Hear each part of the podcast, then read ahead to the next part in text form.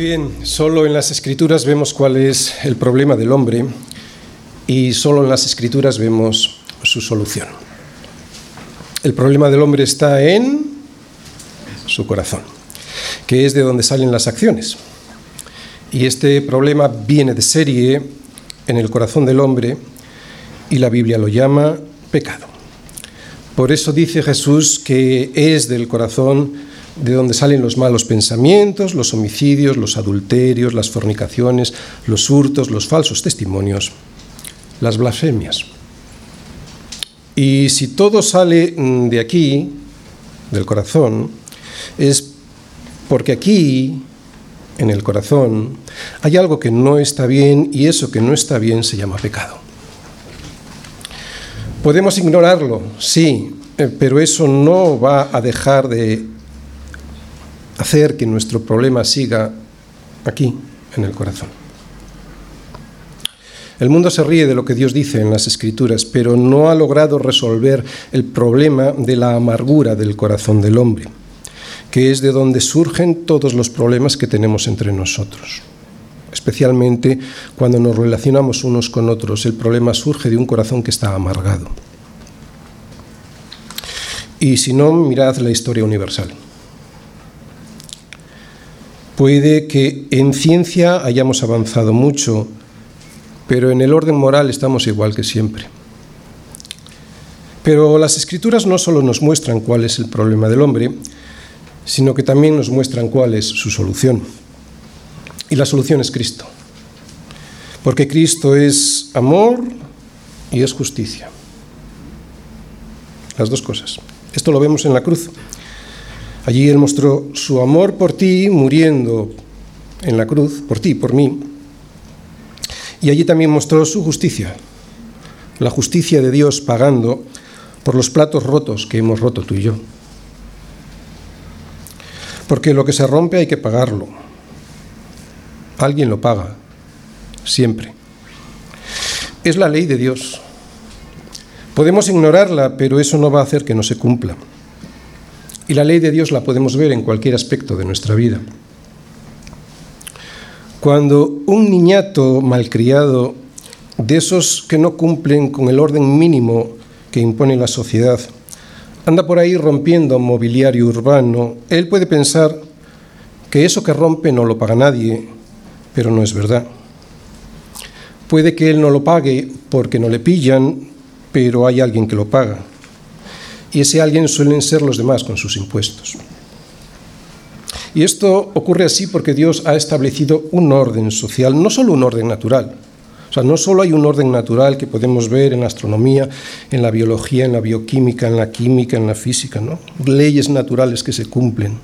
No, también hay un orden social del que no nos podemos escapar y es que el que la hace, la paga. Si esto lo entendiésemos bien, si esto lo comprendiésemos como entendemos las consecuencias de la gravedad, cuando alguien se tira de un noveno piso, ya sabemos que no va a flotar, sino que se va a estrellar contra el suelo. Si comprendiésemos bien que en el orden espiritual esto también es así y que nuestras acciones u omisiones generan consecuencias que alguien tendrá que pagar sí o sí para que la justicia sea satisfecha, entonces aceptaríamos el sacrificio vicario de Cristo en la cruz por nosotros.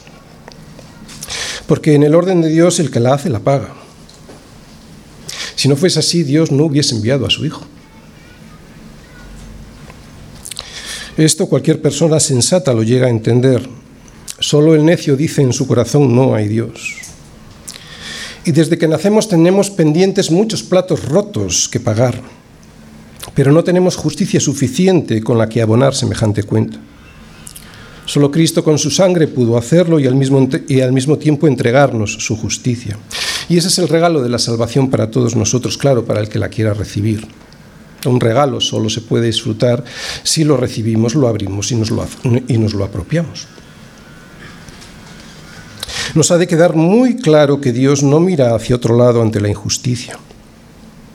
Pero la buena noticia es que Él se implicó en la justicia, en ella, con su amor. Esto es en esencia la cruz. La cruz es al mismo tiempo amor y justicia. Por eso es nuestro ejemplo a seguir. Bien, pues es ese equilibrio entre el amor y la justicia lo que se ve en la cruz. Esa es la solución al problema de desorden que tenemos los seres humanos y que vemos nada más abrir la prensa o los informativos siempre y cada día. El orden en nuestra sociedad, en nuestra casa, pero también en nuestra sociedad, es un mandato de Dios y no podemos salirnos del orden de Dios sin provocar un mal y por lo tanto dejar una deuda pendiente, una deuda que tendrá que cancelar alguien. Sin el orden de Dios nada podrá salir bien, por eso nos manda mirar a la cruz que es amor y es justicia. Pues es este equilibrio entre el amor y la justicia lo que Pablo nos muestra para solucionar el problema de desorden en la sociedad.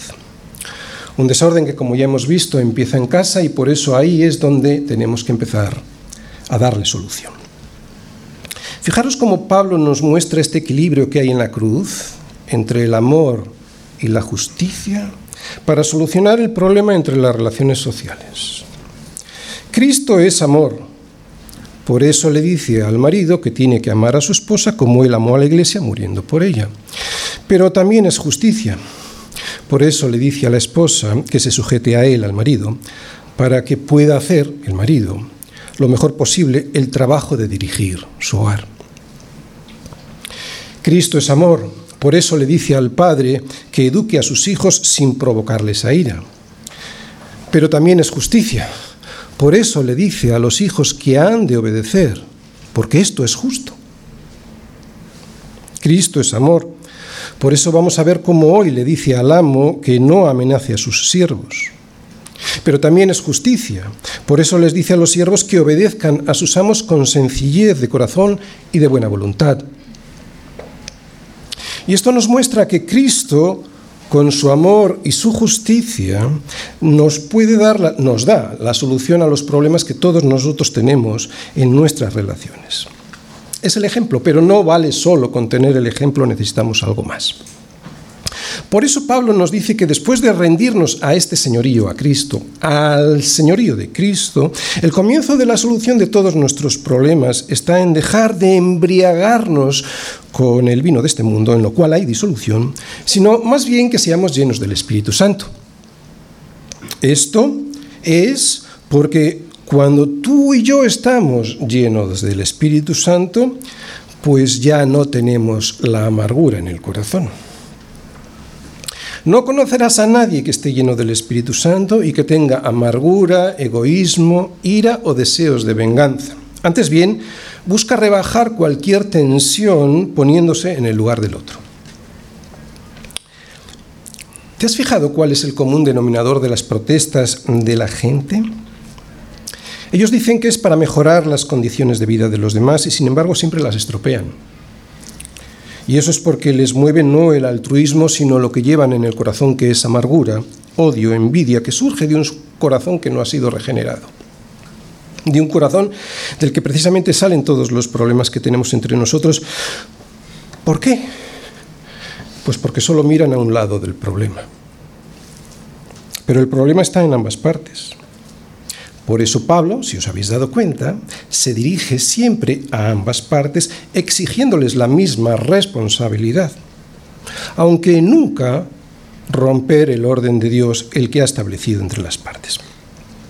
Hoy veremos a jefes y empleados y los veremos que tienen el mismo Señor. O sea, lo que vemos es que Pablo pone a ambas partes, empleado y trabajador, del mismo lado por lo que el jefe y su empleado pues están en un mismo plano de igualdad y responsabilidad. No hay otra forma, no hay otra posibilidad de, solucionar los problemas que surgen en nuestras relaciones humanas. La Biblia lo dice y la historia universal lo demuestra generación a generación. Y lo que la Biblia dice y la historia nos demuestra es que los hombres por sí mismos jamás podrán solucionar estos problemas que tenemos entre nosotros. ¿Por qué? Pues porque cada uno busca su propio bien. Cada uno mira y por eso solo ve su propio lado. Por eso solo cabe una esperanza de solución, la que nos muestra Pablo. Que ambos estén gobernados por el mismo Señor y animados por un mismo deseo. Casi podría ser el resumen de estos versículos. Que ambos estén gobernados por Estoy hablando del empresario y de, o del jefe y del trabajador. Puedo hablar del marido y de la mujer, puedo hablar de los, del hijo y de los padres. ¿De acuerdo? Que ambos lados estén gobernados por el mismo Señor y animados por un mismo deseo. Hoy vamos a ver a jefes y empleados, pero podríamos hablar de padres y hijos. Cuando ambos están puestos en el mismo lado y no enfrentados entre ellos, ambos entienden cada uno el papel del otro y no se enfrentan, sino que buscan un bien común, el problema de las relaciones se ha disipado. El Señor es Cristo. Ese es nuestro Señor. Y el deseo ha de ser darle la gloria a Él. No es fácil. De hecho, es imposible si no estamos llenos del Espíritu Santo. Por eso Pablo comenzó por ahí, ¿recordáis? Efesios 5, 18, antes de explicarnos a cada uno la función que tenemos en el orden del hogar y fuera de él. Lo que hoy vamos a ver es que el egoísmo de mirar solo por mí y para mí, egoísmo que siempre trae la amargura al alma, al estar siempre llena de mí y de lo mío, ha de ser sustituido, este egoísmo, por estar todos de un mismo lado. Esa es la única esperanza, aquí es donde reside la única solución a los problemas que tenemos unos y otros, estar en el mismo lado ser iguales ante Dios. Delante de Dios no hay nadie más alto que otro. Puede que Él nos haya dado diferentes funciones dentro del orden social. Por eso nos manda a toda persona someternos a las autoridades superiores, porque no hay autoridad sino de parte de Dios y las que hay, todas, por Dios han sido establecidas. Pero esto no significa que Dios haga acepción de personas. Es más, para Dios todos estamos en la misma posición, tan en la misma posición que todos somos igual de pecadores. Por lo tanto, si por cuanto todos pecamos y estamos destituidos de la gloria de Dios, y somos justificados gratuitamente por su gracia, otra vez, justificados gratuitamente por su gracia, ¿dónde está pues la jactancia? Así que jefes, nada de jactancia lo mismo que se les pide a los empleados, haced lo mismo con ellos. Versículo 9. Y vosotros, amos, haced con ellos lo mismo, dejando las amenazas, sabiendo que el Señor de ellos y vuestro está en los cielos y que para Él no hay acepción de personas. Cuidando al empleado, sabiendo que los dos tenemos el mismo jefe Efesios 6, versículo 9. Muy bien, ya se lo había dicho a los siervos. Ahora acabamos de escuchar lo que le dice a los amos. Vosotros haced lo mismo, porque delante de mí no hay unas posiciones más altas que otras, dice el Señor. Puede haber funciones diferentes, pero no posiciones. Es aquí pues donde está la solución a todos nuestros problemas de relaciones. Reconocer que delante de Dios todos tenemos un mismo Señor que es Jesucristo y que por lo tanto todos tenemos que hacer lo mismo. Con Cristo no tenemos por qué estar enfrentados en distintos bandos porque estamos en el mismo. Gobernados por el mismo Señor y animados por el mismo deseo de darle la gloria a Él. Versículo 9. Vosotros, amos, haced con ellos lo mismo. ¿Te das cuenta cómo los pone a todos en el mismo bando? Lo mismo. Dejando las amenazas, sabiendo que el Señor de ellos y vuestro está en los cielos y que para Él no hay acepción de personas. Bien, antes de entrar a analizar este versículo en profundidad, vamos a recordar el orden social al que Pablo se está dirigiendo, que es el de amos y de esclavos, para después de ver las diferencias y similitudes, extraer cuál es la enseñanza para nuestro orden laboral, que no es de amos y de esclavos, que es de jefes y empleados. Y aquí está el esquema. El esquema de la predicación para hoy es el siguiente. Primera parte, introducción. Vamos a ver tipos de esclavos, vamos a ver tipos de amos y vamos a ver cuál es la nueva relación que hay entre ellos. segunda parte. ¿Qué es lo que tienen que hacer los jefes? Versículo 9, primera parte. Tercera parte de la predicación, ¿qué es lo que no tienen que hacer? El mismo versículo, pero la segunda parte. Y la cuarta parte de la predicación, el motivo, la razón por la cual tienen que actuar así. Versículo 9, última parte. Introducción. Tipos de esclavos. El imperio romano, en la época en la que Pablo escribe esta carta, era una sociedad que estaba llena de esclavos. Se supone que entre el 20 y el 35% de la población eran esclavos. Y por lo tanto, sin la esclavitud, esa sociedad no podría jamás haber funcionado como lo hizo. Así pues, como dijimos el domingo pasado, nadie cuestionaba la existencia de la esclavitud. Había esclavos de muchos tipos, incluso algunos podían alcanzar la libertad. Así que la esclavitud en Roma no es ese tipo de esclavitud que todos nosotros conocemos por las películas, de esas películas que iban con esclavos en barcos hasta América, ¿no? y los vemos trabajar en el campo, en las casas de sus amos, en condiciones miserables y sin esperanza de libertad. En Roma los había, sí, sí, pero no todos eran así. Los esclavos en Roma, por ejemplo, podían proceder de los presos de guerra. Así que había en esas guerras que se hacían eh, presos, ¿no?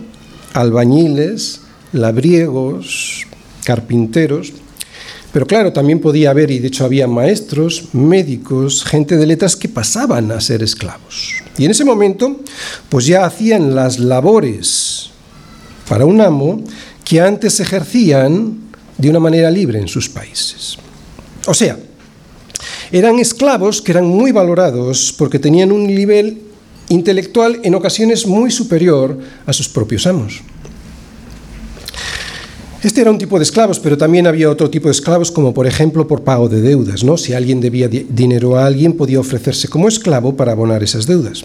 Y también, como dijimos el domingo pasado, podía haber el caso de padres que por problemas de tener deudas contraídas con otros, vendían a sus hijos para poder eliminar esas deudas. ¿no? Así que la esclavitud era una institución no solo generalizada, sino que estaba ampliamente aceptada. Tipos de amos.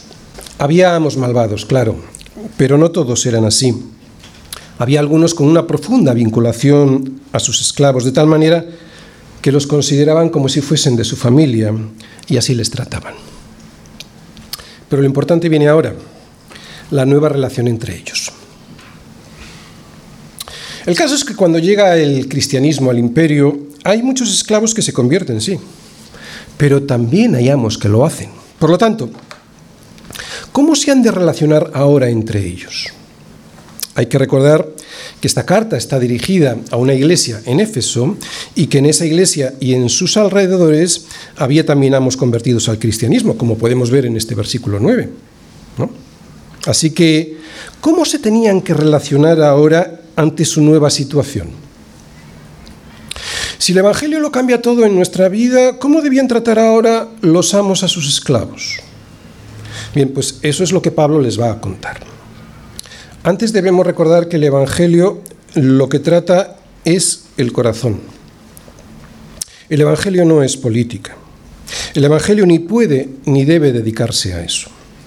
Lo que no busca el Evangelio, pues, es una alteración desde fuera del orden establecido. No busca una alteración desde fuera del orden establecido. Lo que pretende es algo mucho mejor y mucho más efectivo. Lo que busca es cambiar, pero desde dentro del corazón, los males que puedan estar dándose en cualquier relación.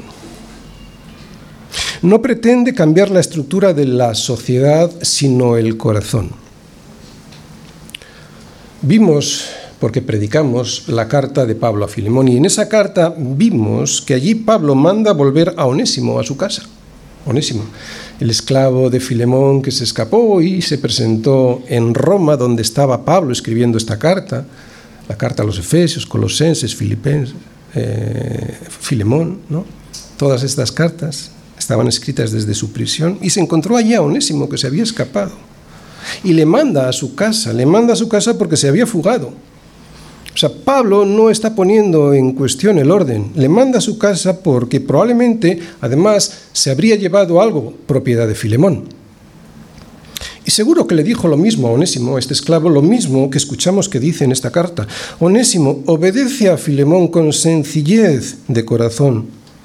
Hazlo de tal manera como si lo estuvieses haciendo para Cristo mismo.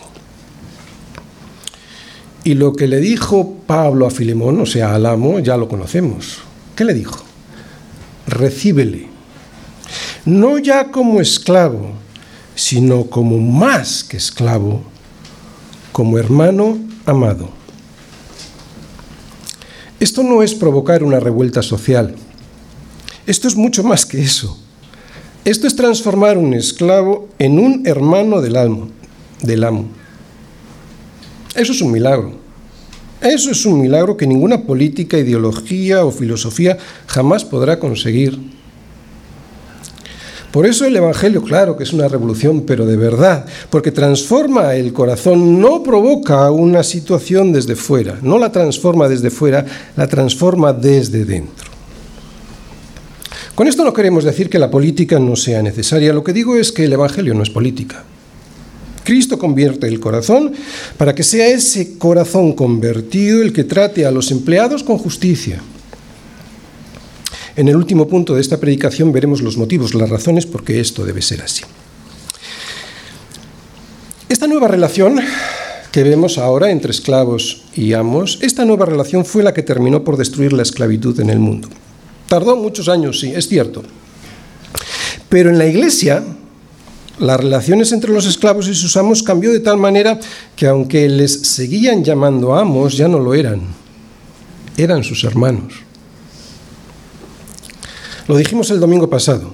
La iglesia no, perdón, la iglesia es el instrumento de Dios en este mundo para llevar a los demás el evangelio que cambia el corazón de las personas y no al revés.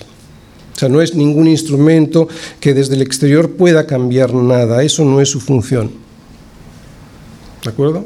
El Evangelio nos lo envía el Señor para que sea transformado en nuestro corazón. ¿Por qué? Lo volvemos a repetir. Porque es del corazón de donde salen los malos pensamientos, los homicidios, los adulterios, las fornicaciones, los furtos, los falsos testimonios, las blasfemias. ¿De qué vale cambiar las cosas desde fuera y por la fuerza si un corazón podrido las vuelve a torcer? ¿Entendéis? No estamos en contra que las leyes mejoren, faltaría más. Lo que decimos es que eso que hay que hacer, sin un corazón transformado, pues no consigue el propósito de cambiar unas relaciones que siempre van a llevar a enfrentarnos unos a otros. Y de esto la historia es testigo. Han cambiado las leyes permanentemente, ¿verdad? Y hemos mejorado. El corazón es el problema, el de los esclavos y el de los amos. El Evangelio llama a la conversión de todos, del que sirve y del que manda al que sirve. Las autoridades puestas por Dios se mantienen, lo que se transforma es el corazón engañoso que nos lleva a la destrucción entre todos.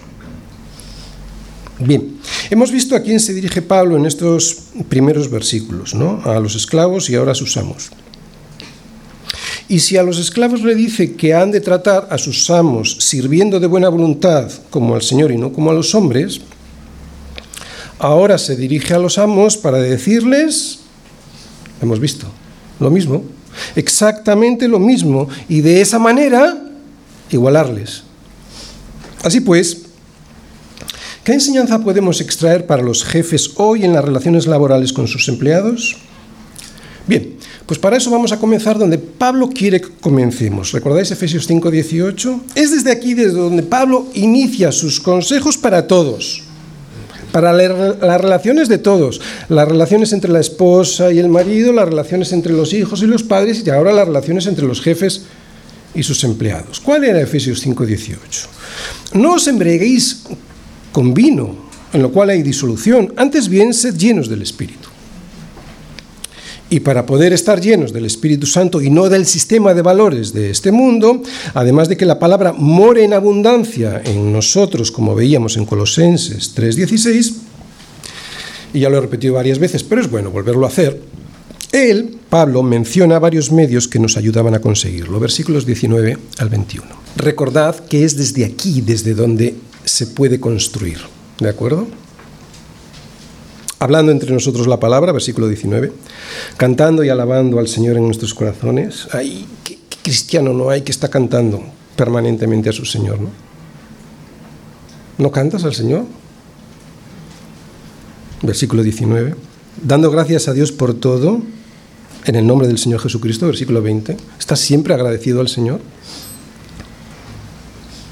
Y sometiéndonos unos a otros en el temor de Dios, versículo 21. Estos son los medios que nos ayudan a estar más llenos del Espíritu Santo. Todo esto nos llenará pues más del Espíritu Santo y al mismo tiempo hacer todo esto permanentemente en nuestra vida será la prueba de estar llenos del Espíritu Santo. Sin entender esto y hacerlo descender a nuestro corazón será imposible poner en práctica el orden de Dios en nuestra vida en cualquier área de nuestra vida. Una vida que siempre incluye tener que someternos unos a otros. Claro. Versículo 21, vamos a, a, partir de aquí. Versículo 21, someteos unos a otros en el temor de Dios. ¿Cómo? Bueno, pues a las esposas les dicen, estad sujetas a vuestros propios maridos. Versículo 21. A los maridos, ¿qué tienen que hacer? Amen a sus mujeres, como Cristo amó a la iglesia. Versículo 25. Los hijos, ¿cómo han de estar sujetos? Pues obedeciendo a sus padres, porque esto es justo. Era el primer versículo del capítulo 6. Los padres han de criar a sus hijos haciéndolo de una manera especial, por lo tanto, sin provocarles a ira. ¿no? Lo que tienen que hacer es disciplinarles y amonestarles, ¿recordáis? En el Señor, y esto lo veíamos en el versículo 4. Y los siervos han de obedecer a sus amos terrenales con sencillez como a Cristo, versículo 5. Bueno, pues ahora los jefes han de hacer lo mismo. Eso lo vemos en el versículo 9. Todo esto implica reconocer y aceptar las autoridades que Dios ha colocado sobre nosotros. Y es que si no aceptamos y no reconocemos el orden que Dios ha establecido, será imposible que las cosas funcionen bien en la sociedad. Pero al mismo tiempo, intentar estar sujetos unos a otros sin estar llenos del Espíritu Santo, esto es imposible hacerlo. Por lo tanto, tenemos que estar sujetos y no se puede si no estamos llenos del Espíritu Santo. Segunda parte, ¿qué es lo que tienen que hacer los jefes? Y vosotros, amos, haced con ellos lo mismo. Bien, para esto hay que ver lo que les dijo que tenían que hacer los siervos. ¿de acuerdo? Para ver qué es lo mismo, lo vamos a ver, pero antes de esto, antes de ver lo que Pablo pedía a los siervos que hicieran con sus amos, ¿no? y de esta manera saber qué es eso mismo que ahora tienen que hacer los jefes con sus siervos, hay que recordar lo que yo llevo diciendo todo el rato, que sin estar, sin estar llenos del Espíritu Santo no se puede seguir el orden de Dios. Es muy frecuente separar, y yo creo que todos lo hemos experimentado, separar nuestra vida laboral de nuestra vida espiritual, de nuestra vida en la iglesia, como si el trabajo y mi vida espiritual no tuvieran nada que ver entre sí. Y ahora, como estamos hablando de jefes, vamos a dirigirnos a ellos. Hay jefes que se comportan así, jefes que no tienen en cuenta el orden de Dios en su trabajo. Lo que hacen es un orden que sale de su propia opinión. En la iglesia se comportan de una manera y en el trabajo lo hacen de otra. En realidad, como he dicho antes, todos tenemos esta tendencia, la tendencia a separar nuestra vida en dos áreas, lo que hacemos en la iglesia y lo que hacemos fuera de ella. Y esto no puede ser así. Lo entendemos, en la teoría lo entendemos porque sabemos que Dios nos gobierna enteros, ¿no? a nuestra vida entera. Y mi corazón ha de estar lleno del Espíritu Santo no solo cuando estoy en la iglesia cantando, sino tiene que estar lleno del Espíritu Santo siempre, Bien, observando este versículo, vemos la forma que Dios tiene para arreglar los conflictos que surgen en el trabajo. Y lo que vemos es que su sistema es totalmente diferente al sistema del mundo. Eh, lo que normalmente hacen los trabajadores y sus empleados, perdón, los trabajadores y sus empresarios para resolver sus conflictos laborales es llevar la posición de cada parte a los extremos para desde ahí for forzar un compromiso, ¿verdad? Cada uno exige lo máximo y luego intenta llegar a un compromiso. Pero Dios no lo hace así, Él hace lo contrario. Él nos lleva a hacer lo mismo. Por lo tanto, si a los empleados les dijo que tenían que hacer algo, ahora a los jefes dice, les dice que tienen que hacer lo mismo. Vamos a recordarlo.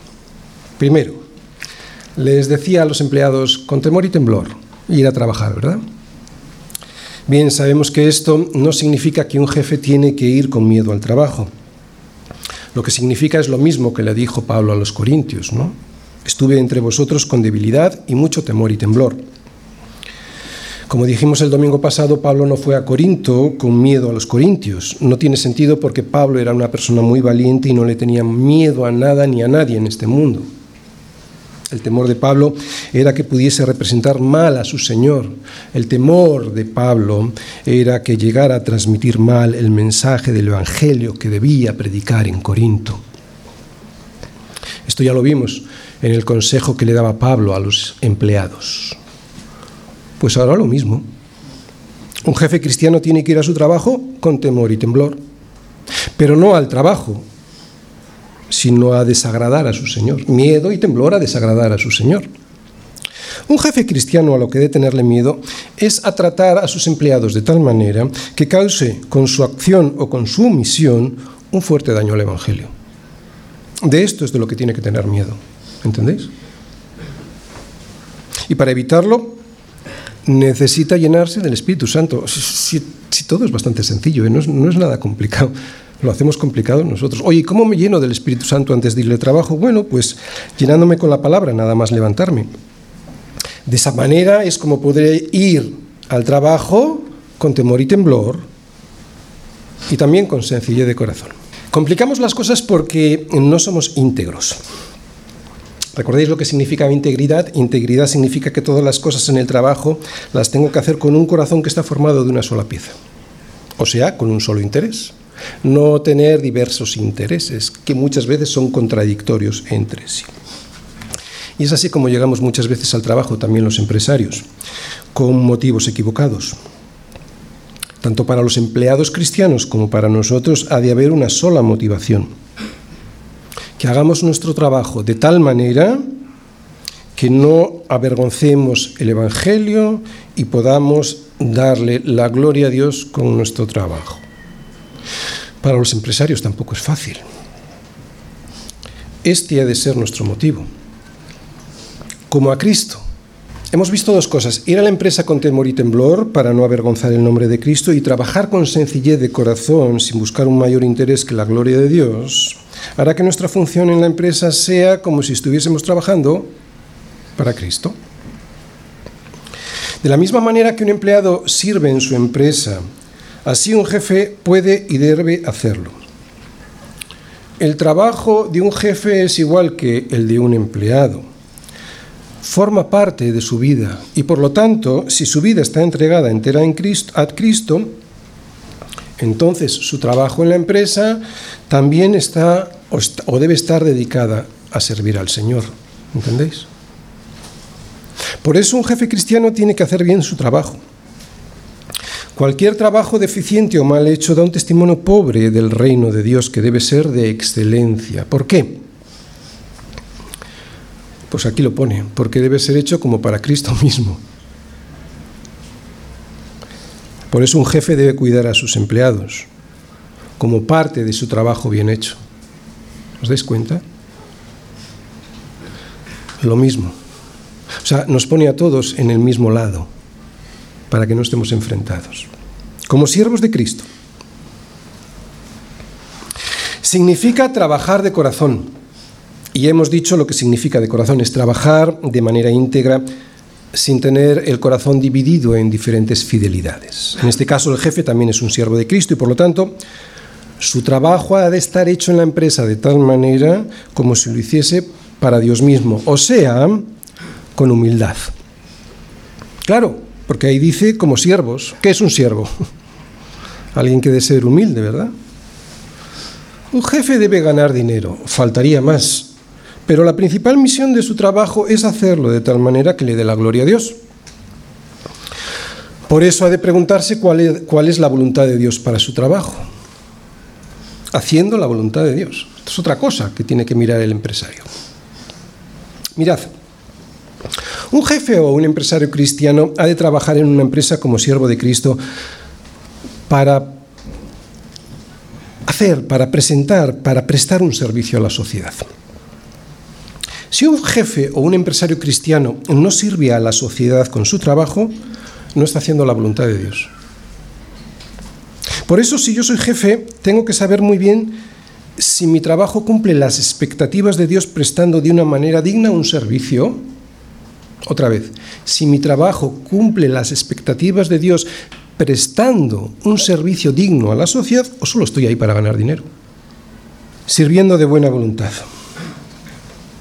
Si un jefe cristiano llega a su trabajo lleno del Espíritu Santo, su trabajo lo hará de buena voluntad, no engañando a nadie, ni a los empleados ni a sus clientes. Y hacer esto así da una satisfacción indescriptible. Yo sé que la mayoría no lo hacen así, no, no estoy hablando de los cristianos, de la mayoría de los empresarios. Pero nosotros lo debemos hacer así y esto da una satisfacción indescriptible. ¿Por qué? Pues porque fuimos hechos para servir a los demás. Cuando tú sirves a los demás, en tu empresa, sirves a tus empleados también y a tus clientes, eso es una satisfacción que no te lo da el dinero. Y por eso Pablo nos dice, termina diciendo, sirve al Señor como al Señor y no a los hombres. Lo que esto significa es que un jefe cristiano debe cumplir su misión en la empresa sin fijarse en cómo lo hacen los demás. Uh, si te fijas en cómo lo hacen los demás, estás perdido. Es una tentación muy, muy grande imitar a otros que siguen pautas deshonestas, pautas deshonestas que les producen réditos económicos, engañando a clientes y a empleados.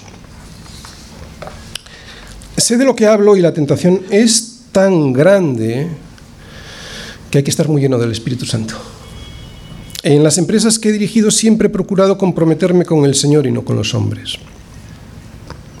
Claro, por eso muchas veces he sido visto como un bicho raro entre otros empresarios y también incluso entre mis propios empleados. Pero he de decir que una vez vencida la tentación y hacer lo que debía hacer en la forma en la que lo debía hacer, el Señor siempre ha sido fiel sosteniendo a la empresa. Todo esto que hemos visto, todas estas cosas que se las había dicho primeramente a los empleados, ahora se las dice al jefe, si se hace como para el Señor y con un corazón sincero, o sea, sirviendo de buena voluntad, hará que el trato con los empleados y con los clientes sea el correcto. Algo que solo se puede conseguir cuando Dios es el mismo jefe, o sea, nos pone a ambos del mismo lado. Ambos son siervos de Dios, empleados y jefe, y ambos le sirven a Él, aunque lo hacen con funciones diferentes. ¿Cómo era el versículo? Vosotros, amos, haced con ellos lo mismo. Utilizar la autoridad en la empresa de esta manera, esto es revolucionario. La autoridad puesta al servicio de Dios y no al mío, esto no lo consigue ninguna protesta ni ninguna huelga. Bien, y una, vez visto qué es lo que tienen que hacer los jefes, vamos a ver qué es lo que no tienen que hacer. Tercera parte, ¿qué es lo que no tienen que hacer? Dejando las amenazas. ¿Recordáis cuál era el peligro de los empleados? ¿Qué es lo que no tenían que hacer? Decía servir al ojo. ¿Qué era servir al ojo? O sea, trabajar mientras el jefe te está mirando, dejar de hacerlo cuando él no te mira. Bueno, esto que no tenían que hacer los empleados con sus jefes, ahora a los jefes les dice dejando las amenazas. Por lo tanto, el peligro para los jefes es amenazar. ¿Y en qué consiste esta amenaza de la que Dios nos dice que tienen que huir los jefes cristianos? Bueno, los amos en la antigüedad, para conseguir de sus siervos lo que querían, los amenazaban constantemente. Lo hacían de formas muy crueles. A veces las amenazas consistían en encerrarles mucho tiempo, en otras ocasiones les amenazaban con cortarles una mano y a veces con quitarles la vida. Claro, en las empresas esto hoy no es así, gracias a Dios. Pero ¿en qué consisten pues las amenazas hoy? Bueno, pues la más suave puede ser estar recordándole siempre al empleado, ya sea con palabras o sin ellas, quién es el jefe y quién no lo es. Claro, recordad, a todos nos ponen en el mismo lado. ¿Vale? Esto es una amenaza muy desagradable que hace que el empleado trabaje a disgusto y sin alegría. Pero la peor amenaza es, con amenazarle para despedirle. Un, jefe cristiano tiene que recordar que la misericordia ha de estar siempre presente en su labor. Qué interesante la carta de Pablo a Filemón. ¿Recordáis lo que le dijo Pablo a Filemón cuando mandó de vuelta a su esclavo Onésimo? Le dijo que le recibiese como a un hermano a pesar de que le había sido infiel en el trabajo. Por lo tanto, esta enseñanza nos dice que un jefe puede ser firme y al mismo tiempo compasivo. La humillación no es un método. Un jefe cristiano no ha de aprovecharse de su posición para anular a un empleado que le está sirviendo. Y aquí ahora quiero poner el contrapunto. Es cierto que el empleado ha de cumplir con su trabajo. Y muchas veces, sabiendo que tiene un jefe cristiano, se aprovecha. Pero si alguien no realiza bien su trabajo, el jefe no solo puede, sino que debe hacer que se cumpla la ley. Esto es lo que hace Dios con sus hijos cuando nos aplica disciplina. Pero una vez dicho esto, la humillación no es un método. A veces cuando un empleado tiene un jefe creyente, puede pensar que ya no tiene por qué cumplir con su trabajo porque ve a su jefe como un colega. Pero Pablo les dice a los empleados que esto no solo no es así, sino que lo que tienen que hacer es trabajar aún más y mejor. Claro, ¿cuántos jefes no quieren contratar a cristianos? Por este miedo, porque saben que pueden aprovecharse de esa situación. Por eso Pablo les dice a los empleados y los que tienen amos creyentes, empleados, si tú tienes un amo creyente, no lo tengas en menos por ser tu hermano sírvele mejor.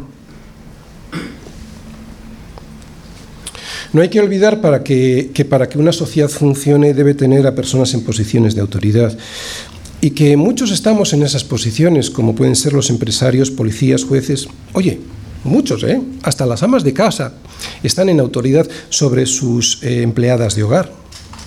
Más aún, los hermanos mayores tienen una posición de autoridad sobre los hermanos más pequeños.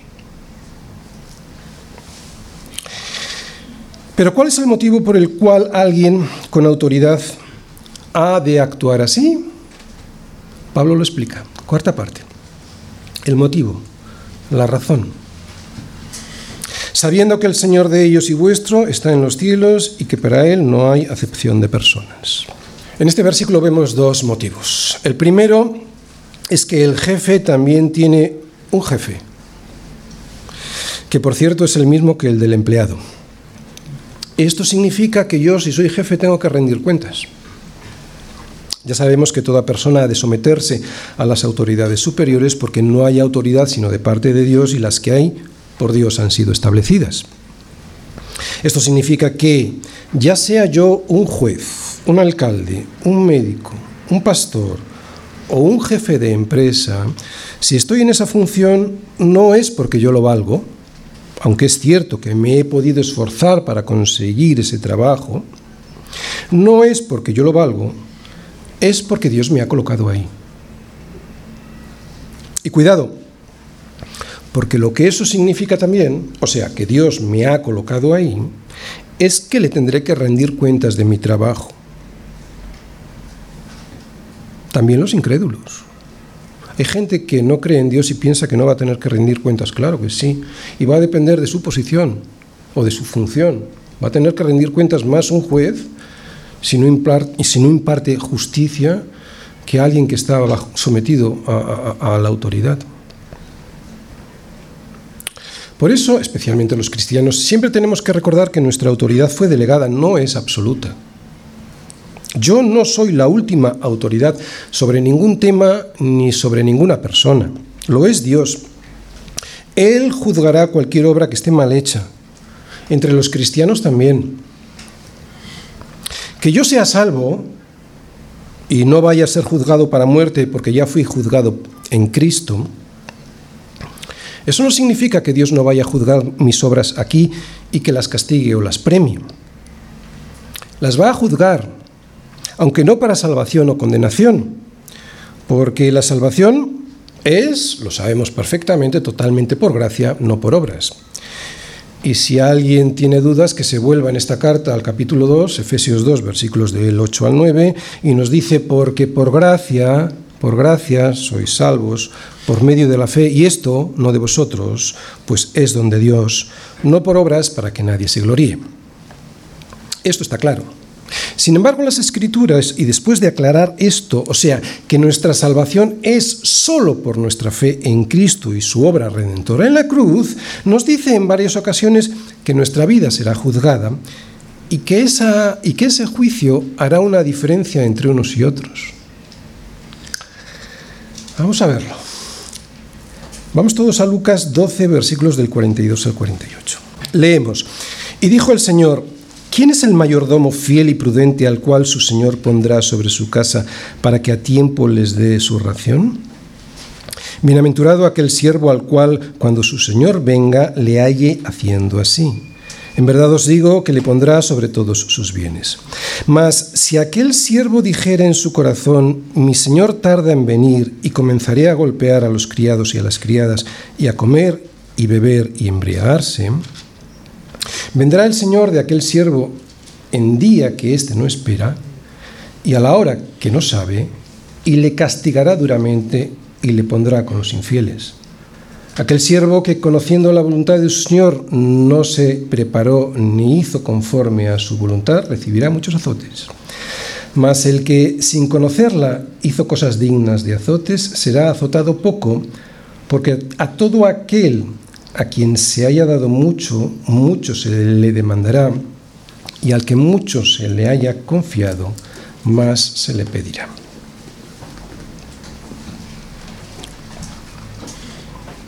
Todos seremos examinados por nuestro amo cuando Él venga. Algunos recibirán pocos azotes, otros bastantes más. No sé lo que significa pocos azotes, pero yo creo que ningún cristiano en este mundo hace las cosas de tal manera que no vaya a, recibir algún tipo de reprimenda por su acción u omisión. Yo creo que esos serán los pocos azotes. Los muchos no lo sé, pero que nos arrepentiremos de no haber hecho más de lo que hicimos, eso, de eso yo estoy seguro. Y por si nos quedara alguna duda, Pablo nos lo, aclara, en 1 Corintios 3, versículos del 11 al 15. Porque nadie puede poner otro fundamento que el que está puesto, el cual es Jesucristo. Fijaros, esto lo tenemos muy claro, ¿vale? Ese es el fundamento. Y si sobre este fundamento alguno edificare oro, plata, piedras preciosas, madera, heno o jarasca, la obra de cada uno se hará manifiesta porque el día la declarará, pues por el fuego será revelada y la obra de cada uno, cual sea, el fuego, el fuego la probará. Si permaneciere la obra, después de haber sido probada por fuego, si permaneciere la obra de alguno que sobreedificó, recibirá recompensa. Si la obra de alguno se quemare, él sufrirá pérdida, si bien él mismo será salvo, aunque así como por fuego. Podemos ser cristianos y construir sobre nuestro fundamento que es Cristo, pero si lo que hemos construido sobre ese fundamento que es Cristo es madera, heno u hojarasca, aunque no nos quememos porque somos salvos, sufriremos pérdida.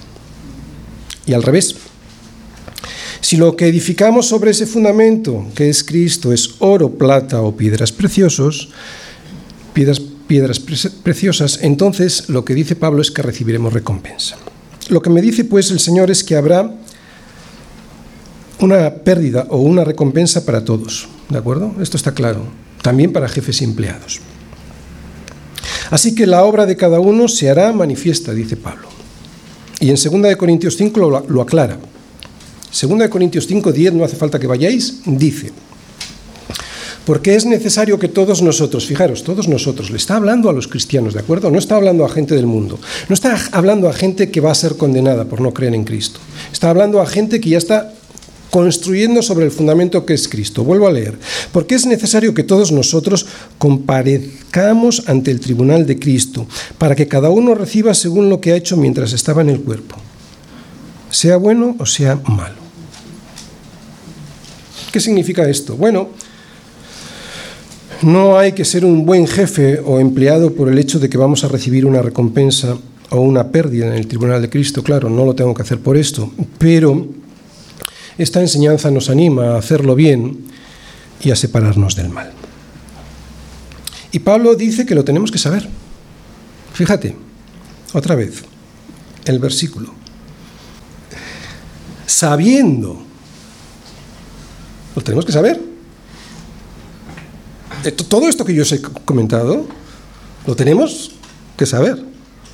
Sabiendo que el Señor de ellos y vuestro está en los cielos. Este es el primero de los motivos. Esta primera parte del versículo es el primero de los motivos, ¿no? Que el jefe también va a tener un jefe y que va a ser juzgado. Nos puede parecer que esto está muy lejos en el tiempo, pero no es verdad, está mucho más cerca de lo que parece. Por eso no debemos mirar las cosas que se ven, sino las que no se ven, pues las cosas que se ven son temporales, pero las que no se ven son eternas. Vemos pues que Dios nos pone a todos en el mismo plano porque nos juzga a todos por igual. Cada uno tiene una función diferente, uno es empleado y el otro es un jefe, pero ambos serán juzgados por el Señor con igualdad. Y ahí lo vemos, ese es el primer motivo. Y por si no quedara claro, nos da un segundo motivo, cuando dice, porque para Él no hay acepción de personas. Dios ante sus ojos no tiene un jefe o un empleado. Dios ante sus ojos lo que tiene es una persona pecadora. Y si hemos aceptado la sangre de Cristo en nuestro lugar, o sea, no va a ser derramada nuestra sangre, sino ya lo fue la de Cristo, Él, Dios, nos ve a través de esa sangre como a su Hijo. Nos ve perfectos. De modo que si alguno está en Cristo, nueva criatura es, las cosas viejas pasaron y aquí todas son hechas nuevas. Bien, es desde aquí, o sea, ya salvos, desde donde nos va a juzgar, lo que estamos viendo, desde donde nos va a juzgar en nuestro trabajo. Por lo tanto, a cualquiera, ya sea jefe o empleado, nos verá de la misma manera y nos juzgará con justo juicio todas nuestras obras. Igual a unos que a otros porque todos somos pecadores. Termino. Y termino con un consejo, espero que muy práctico para todos, para empleados y para jefes. Si Él es nuestro jefe, eso lo que significa es que a todos, seamos empleados o jefes terrenales, nos ve como a siervos. Siervos. Siervos que se les ha dado algo para gestionar. ¿Cuál es tu talento? ¿Cuál es el talento que Dios te ha dado para que negocies con Él? Porque al menos uno te ha dado.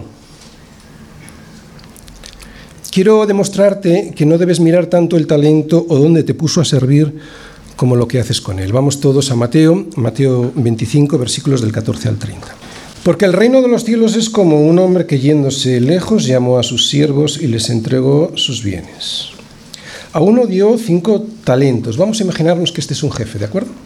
Porque como le da cinco talentos. Y a otro dos. Vamos a imaginar que este es un encargado. Y a otro uno. Vamos a imaginar que este es un empleado.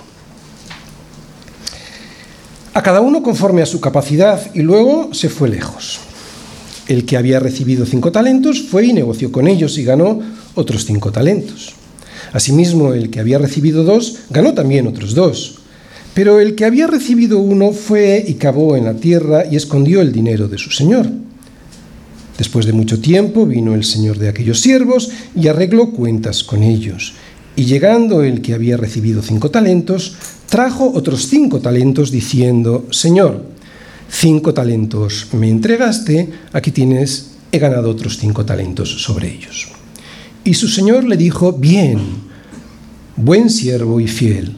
Sobre poco has sido fiel, sobre mucho te pondré. Entra en el gozo de tu Señor. Llegando también el que había recibido dos talentos, dijo, Señor, dos talentos me entregaste, he aquí he ganado otros dos talentos sobre ellos. Su Señor dijo, fijaros que le dice lo mismo, ¿eh? Bien, buen siervo y fiel, sobre poco has sido fiel, sobre mucho te pondré. Entra en el gozo de tu Señor. Pero llegando también el que había recibido un talento, dijo, Señor, te conocía que eres hombre duro, que sigas donde no sembraste y recoges donde no esparciste. Por lo cual tuve miedo y fui y escondí tu talento en la tierra. Aquí tienes lo que es tuyo. Respondiendo su señor le dijo, siervo malo y negligente, sabías que ciego donde no sembré y recojo donde no esparcí. Por tanto, debías haber dado mi dinero a los banqueros y al venir yo hubiera recibido lo que es mío con los intereses. Quitadle pues el talento y dadlo al que tiene diez talentos, porque al que tiene le será dado y tendrá más, y al que no tiene, aun lo que tiene, le será quitado. Algunos tienen cinco y los negocian muy bien, dándole la gloria a Dios con el resultado que obtienen. Otros reciben solo uno, sí, pero en vez de negociar con ese uno, se quejan al Señor diciendo que eso es poco, que ser empleados es poca cosa, por eso entierran su trabajo y no valoran lo que Dios les dio, por eso no logran ningún provecho a su alrededor. Estoy hablando de un provecho espiritual. Son siervos que encima se atreven a llamar al Señor hombre duro, hombre que ciega donde no siembra, hombre que quiere recoger donde no esparce. Y esto lo podemos decir los jefes o los empleados con palabras o con nuestra actitud.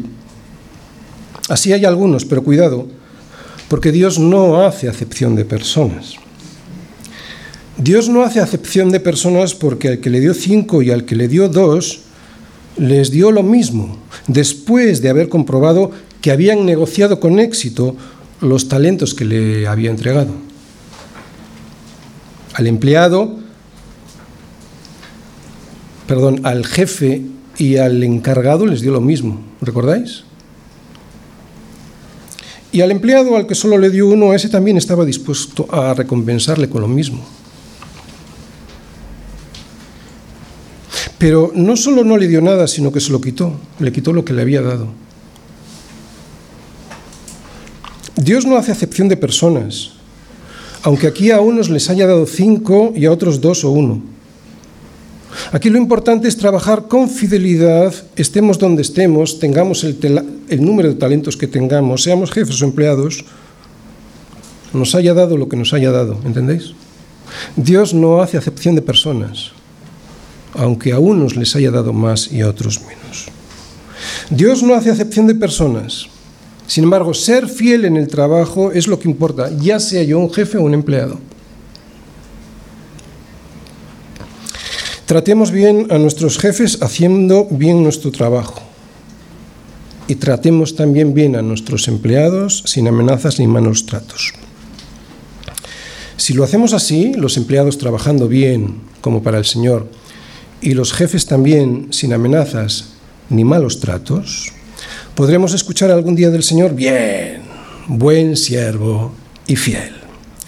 Sobre poco has sido fiel, sobre mucho te pondré. Entra en el gozo de tu Señor. Y no sé tú, pero yo entrar en el gozo de mi Señor es lo que más deseo.